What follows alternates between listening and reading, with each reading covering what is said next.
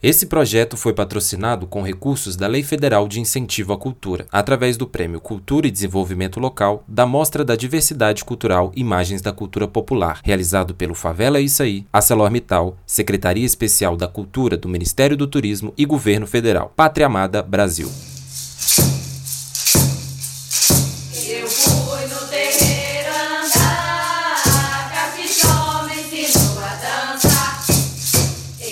Martinho Campos sabe que tem o nosso povo, Caxixó.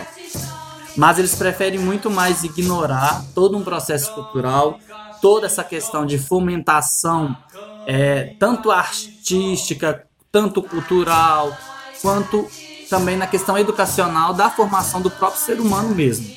Porque se o município tivesse cada vez mais esse contato com a nossa comunidade, muita coisa que eu vejo que acontece cá fora é, poderiam ser resolvidas. Porque no Caxixó a gente trabalha muito na questão de base, de construção de ser. E construção de ser com o objetivo de pra que ser. Então, é, a defesa hoje do Caxixó é a defesa pela vida. A defesa do Caxixó hoje é a defesa para que a nossa história não mais se apague novamente, que nem ficou é, registrado aí na- nas historiografias. Você ouviu Otávio Caxixó, que é o nosso entrevistado de hoje. Ao fundo, ouvimos uma gravação feita pela comunidade durante um ritual na aldeia Capão do Zezinho, localizado em Martinho Campos. Esse episódio que você vai ouvir mexeu muito comigo, porque ele me fez perceber quanto ainda Martinho Campos não conhece a sua própria história. Vamos falar de um povo conectado com a terra, antes mesmo da invenção da palavra conectado. Uma história que por poucas vezes tive contato em Martinho Campos e mais raras ainda vi sendo respeitada. Eu não pretendo te convencer de nada, nem preciso, e essa não é a minha função aqui. Mas se você estiver aberto ao diálogo e disposto a rever velhos preconceitos, tenho certeza que esse episódio também vai mexer com você.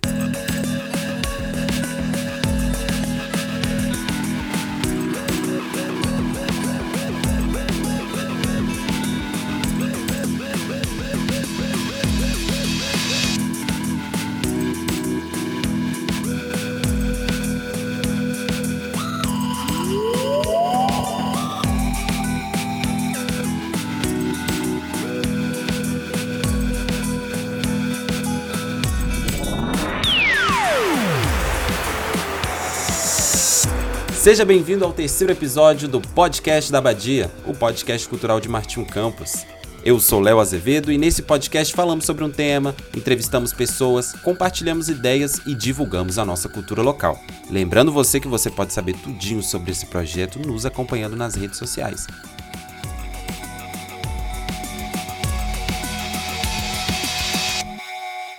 A luta e a história da comunidade Caxixó é o nosso tema de hoje. Eu conversei com Otávio Caxixó para saber sobre o presente, o passado e o futuro dessa história, que pode nos ensinar muito. Você confere agora nessa entrevista, mas antes vou pedir para o nosso convidado se apresentar. Meu nome é Otávio Caxixó, sou indígena do povo Caxixó, aqui do estado de Minas Gerais, que localiza na região centro-oeste mineira. Atualmente faço medicina na UFMG, sou formado em enfermagem pela UFMG também, e dentro da instituição, eu sou representante dos estudantes indígenas da UFMG, e no Caxixó eu trabalho com um grupo da juventude, onde a gente tem a formação do grupo Força Jovem Caxixó, e sou também uma liderança jovem dentro da minha aldeia, que é na aldeia Capão do Zezinho. Obrigado, Otávio. Como vivem os Caxixós atualmente? Então, atualmente nós somos divididos em três aldeias. O Caxixó ele é composto por quatro aldeias, sendo elas Criciúma, Pindaíba, Fundim e Capão do Zezinho. A aldeia Criciúma ela hoje não tem é, habitantes indígenas. A aldeia Pindaíba ela tem uma família que habita essa aldeia. Nós temos a aldeia Fundinho, que fica à margem direita do Rio Pará, pertencente ao município de Pompéu. E temos também a aldeia onde se concentra a grande parte dos caxixós aldeados, que é a aldeia Capão do Zezinho, onde nessa aldeia tem o posto de saúde, tem a igreja, tem a casa de ritual e tem também a escola indígena. E é geralmente na aldeia Capão do Zezinho onde se concentra a grande parte dos rituais e das questões festivas que a comunidade elabora durante o decorrer do seu ano. É, falar da, dessa atualidade como nós vivemos, é, acho que é bom a gente desmistificar o conceito de indígena, né? As pessoas têm muito em mente e romantizam aquele indígena encontrado no século XVI. E fica parecendo muito que a sociedade evolui, mas que os povos indígenas não podem evoluir de acordo com a sociedade. E nós evoluímos. E quando a gente fala de evolução, a gente fala de melhoria de qualidade de vida dos povos indígenas, principalmente do Caxixó. Antes nós tínhamos, de fato, a questão de morar em oca, morava em casas de barro, de pau a pique. Hoje, através de incentivos por parte do governo e também devido a doenças infectoparasitárias naquela época, como por exemplo chagas e outras doenças advindas de mosquitos, a gente construiu, a partir de verbas advindas do governo, casas hoje de alvenaria. Então, para dar também um conforto melhor para as famílias e para auxiliar nessas questões de qualidade de vida. Então, não vai ser uma oca e não vai ser uma casa de barro e pau a pique que vai falar se você é mais ou menos indígena. A questão indígena ela está enraizada tanto no pertencimento e na questão da construção do que se é a formação cultural do indígena. Então, hoje as pessoas têm que começar a compreender que os povos indígenas, eles estão para além de suas ocas, estão para além dos seus espaços físicos e que nós hoje construímos nessa contemporaneidade uma nova forma de ser e uma nova cultura.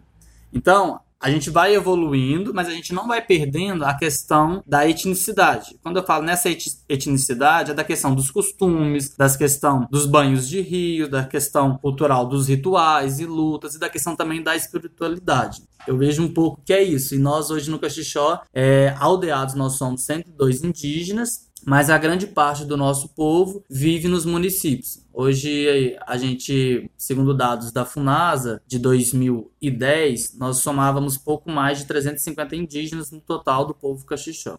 Atualmente, qual ainda são os preconceitos, né, os desafios que são enfrentados pela comunidade indígena de modo especial, pela comunidade indígena, né, de modo especial, e também assim focalizando um pouco mais sobre os indígenas aqui em Martim Campos, a comunidade Caxixó.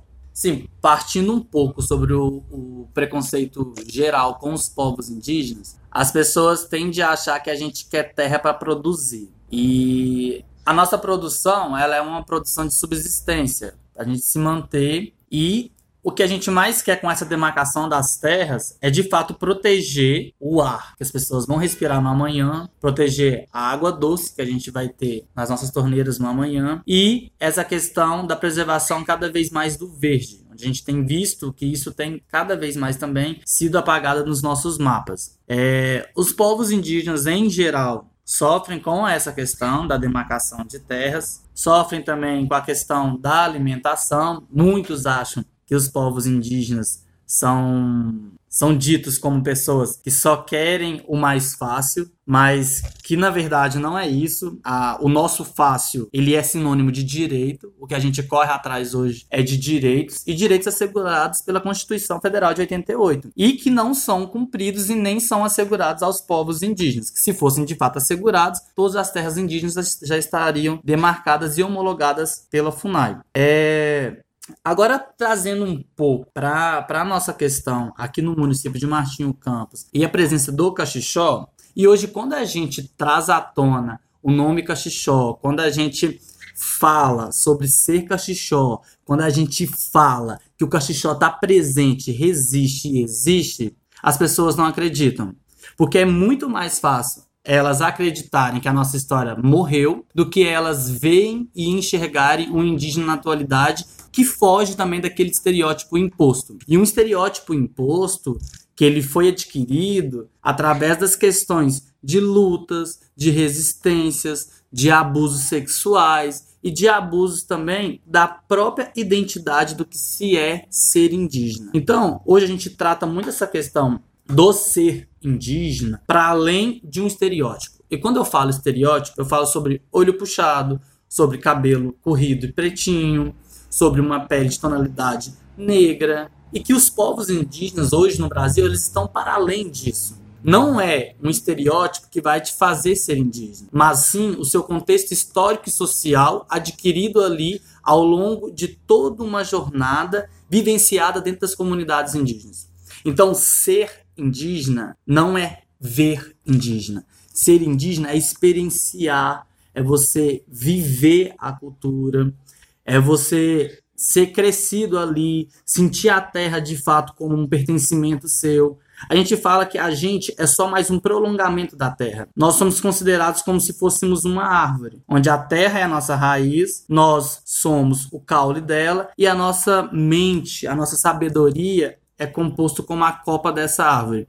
Então, aqui fora, para o município, é difícil entender isso, porque eles acreditam que isso é muito uma viagem. Mas a viagem na qual eles perdem é uma questão de ignorância, é uma questão de poder, é uma questão de capitalismo. E a gente tem que começar a acabar com isso, porque enquanto o capitalismo for prioridade nessa vida, muitas histórias vão deixar de existir nesse país. Só para a gente fazer um, um, adendo, muitas pessoas talvez que estejam ouvindo esse podcast nunca ouviram uma palavra, ou já ouviram uma palavra nunca entenderam qual é a dimensão e da importância dessa palavra, que é demarcação.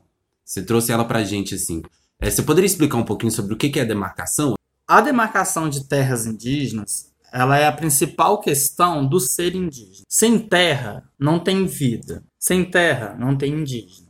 Sem terra não tem produção. Sem terra morre uma história. E quando você não demarca as terras indígenas, é de fato você ignorar e você contribuir para dizimação dos povos indígenas. E é isso que eles querem fazer cada vez mais. A terra indígena, é, para nós, ela é vista como algo sagrado. A gente tem um contato muito forte com os elementos que compõem a Terra: água, fogo, ar, e em específico né, a Terra que está todos nesses elementos. Então, quando a gente fala de, de, de demarcar as nossas terras, a gente não está pensando só na nossa vida. A gente pensa num ecossistema, um ecossistema de animais, um ecossistema na qual nós estamos inseridos nele também. E parece que essa dimensão ela não é clara na, na mente das pessoas. Que demarcar é garantir vidas para o amanhã. E se o Caxixó não tiver terra demarcada, que hoje nós vivemos numa área inferior a 1%, nós hoje estamos num território de 0,6% do que é o nosso território atual. Nós lutamos hoje por, pelo direito de 5.411 hectares, mas vivemos em apenas 0,6%. Então você tem a dimensão do que, que é essa importância dessa terra e que você vai ficando cada vez mais sufocado dentro de um espaço muito micro, na qual te impede de produzir, na qual te impede de existir, e você, cada dia mais, quando passa-se nessa terra, é mais um objetivo e mais uma resistência de luta para você manter viva as suas origens e as suas ancestralidades. E aí que a gente mostra a clareza de que os povos indígenas resistem. Mesmo a gente vivendo sufocado pela plantação de eucalipto, sufocados pela questão da, das pastagens feitas por fazendeiros, e pela questão também de que cada vez mais tem acabado com as nossas nascências, a palavra indígena ela é ao, o tempo todo resistência. E demarcar, além de ser um direito assegurado pela Constituição, é também mostrar que o Estado se importa com as vidas que nessa terra estão. E que nós estamos aqui para cuidar. Nós não pensamos em terra como o não indígena pensa, que é uma terra que para ele é produção, que rende dinheiro, mas que para nós é uma terra que rende vidas, que preserva esse ambiente harmônico entre indígenas, vidas animais e vidas aquáticas, e que para as pessoas lá fora, a terra é só mais um meio dela usufruir e abusar dela. E nós não pensamos na terra como um abuso. Nós pensamos na terra de fato como algo vai fazer parte da gente daqui para frente. Como que a gente vai contar para os nossos futuros indígenas caxixó sobre a questão da nossa terra? sendo que cada vez mais a gente não está tendo terra para nela morar. E que cada vez mais a nossa indianidade, os nossos parentes têm que ir para as cidades para tentar morar e acaba tendo esse desbotamento identitário. Eles não têm esse desbotamento pelo fato de que, ah, eu parei de ser indígena. Não. A questão da terra está ligada com isso. Se você não tem uma terra na qual você produz as suas manifestações culturais, não vai ser o município cá fora que vai aderir e que vai apoiar essas manifestações culturais. E sim o sagrado da terra. Então, a terra, ela é de fato um elemento de vida com os povos indígenas. É, qual que é o futuro que você deseja para a comunidade Caxixó? E como que vocês estão construindo esse futuro? O futuro que eu penso pro Caxixó é um futuro na qual eu tenho trabalhado nele, que é dar voz e é ecoar a nossa resistência e mostrar o nosso propósito aqui. Dentro da comunidade hoje, eu trabalho muito com a juventude e vejo que a nossa juventude tem sido o nosso principal protagonismo para a gente seguir com a nossa luta. Eu enxergo que os nossos mais velhos, que a gente considera, a gente considera eles como museus vivos, eles estão partindo dessa para uma outra. E foi dado o momento da gente parar e refletir, aprender cada vez mais com eles, porque o nosso futuro depende deles. É a partir deles que a gente vai seguir firme com a nossa luta e com o nosso propósito pela demarcação do nosso território. E que é um dos nossos principais objetivos do futuro. Falar sobre terra, para a gente, você pode ver que em todo momento a terra está muito ligada com a gente, não tem qualquer planejamento, qualquer fala que a gente vai é, transmitir, a terra ela tá ligada nas nossas falas. Porque vai ser a partir dessa terra que eu vou garantir o meu futuro e o futuro dos meus próximos. E então a gente, para tentar garantir e sanar essas lacunas na qual a gente tem ainda defasado na questão de dos conhecimentos mesmo, porque a gente não consegue absorver tudo, que é muito conhecimento. A, a biblioteca Caxixó ela é, ela é gigantesca, só uma pessoa não consegue absorver ela toda. Então a gente criou-se no Caxixó o movimento do, da Força Jovem Caxixó, que a partir desse movimento a gente vai buscar construir a nossa história e a partir desse movimento fomentar a nossa cultura e trazer com isso cada vez mais a narrativa histórica para juventude no presente, porque vão, vão ser esses jovens, vai ser a gente quem vai narrar daqui para frente a história do nosso povo. Então também no no Caxixó a gente tem pensado muito na sustentação da nossa cultura. E um dos pilares que a gente tem trabalhado hoje dentro da nossa terra é o resgate e a revitalização da nossa língua caxixó, que é um projeto que está em curso, que a gente já está trabalhando em cima dele e que a gente quer trazer de volta o nosso dialeto tradicional. A gente quer conversar do nosso jeito, a gente quer conversar da nossa forma, da nossa maneira de agir e comportar.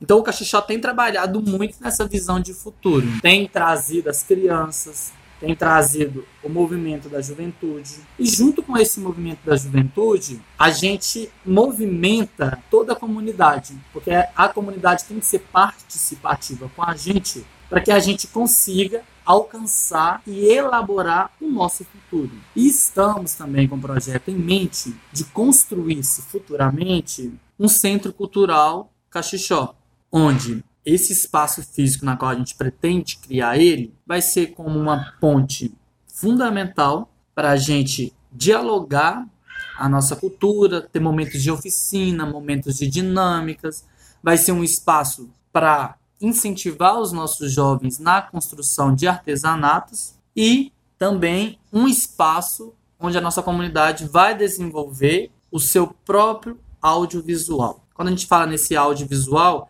é a gente construindo por etapas as nossas narrativas na atualidade, seja sobre a questão de meio ambiente, seja sobre a questão de saúde, seja sobre a questão de educação, sobre as diversas é, maneiras que a gente tem de se comportar e de demonstrar para as pessoas sobre a nossa cultura caxixó. E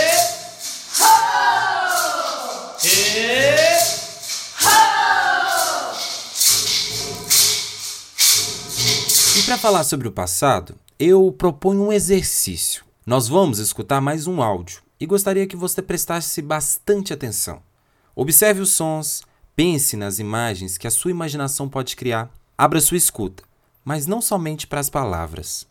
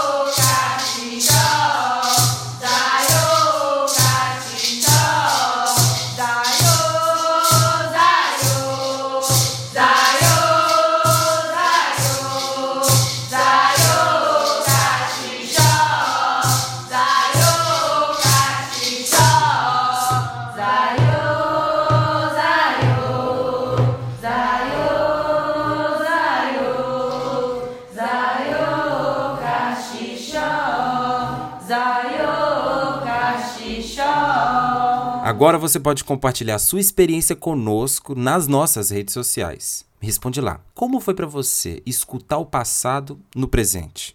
O podcast da Badia tem produção de Raquel de Medeiros, direção de áudio de Laila Policarpo e a arte desse episódio é de Tatiana Lima. Neste episódio utilizamos áudios do povo cachixó. Aproveito a oportunidade para agradecer imensamente à comunidade. Antes de ir, deixo vocês com uma pergunta: O que você está fazendo para a construção de um futuro melhor para a nossa cultura local? Se você tem uma resposta, compartilhe nas nossas redes sociais. Mais uma vez, muito obrigado e se prepare para brincar muito no próximo episódio. Até breve!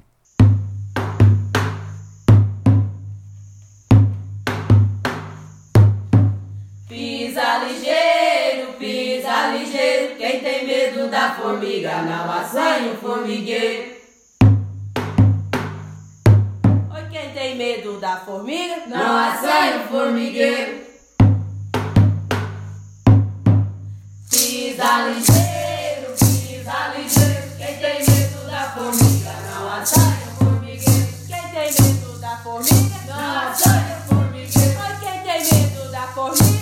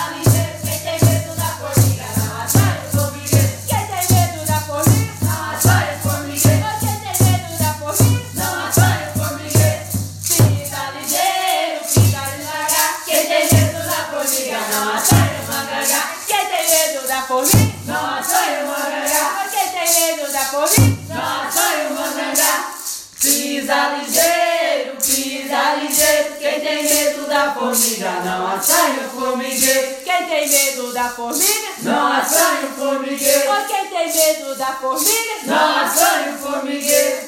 Pisa ligeiro, pisa devagar. Quem tem medo da formiga não assanha o mangangá. Quem tem medo da formiga não assanha o mangangá. Oi, quem tem medo da formiga não assanha o mangangá.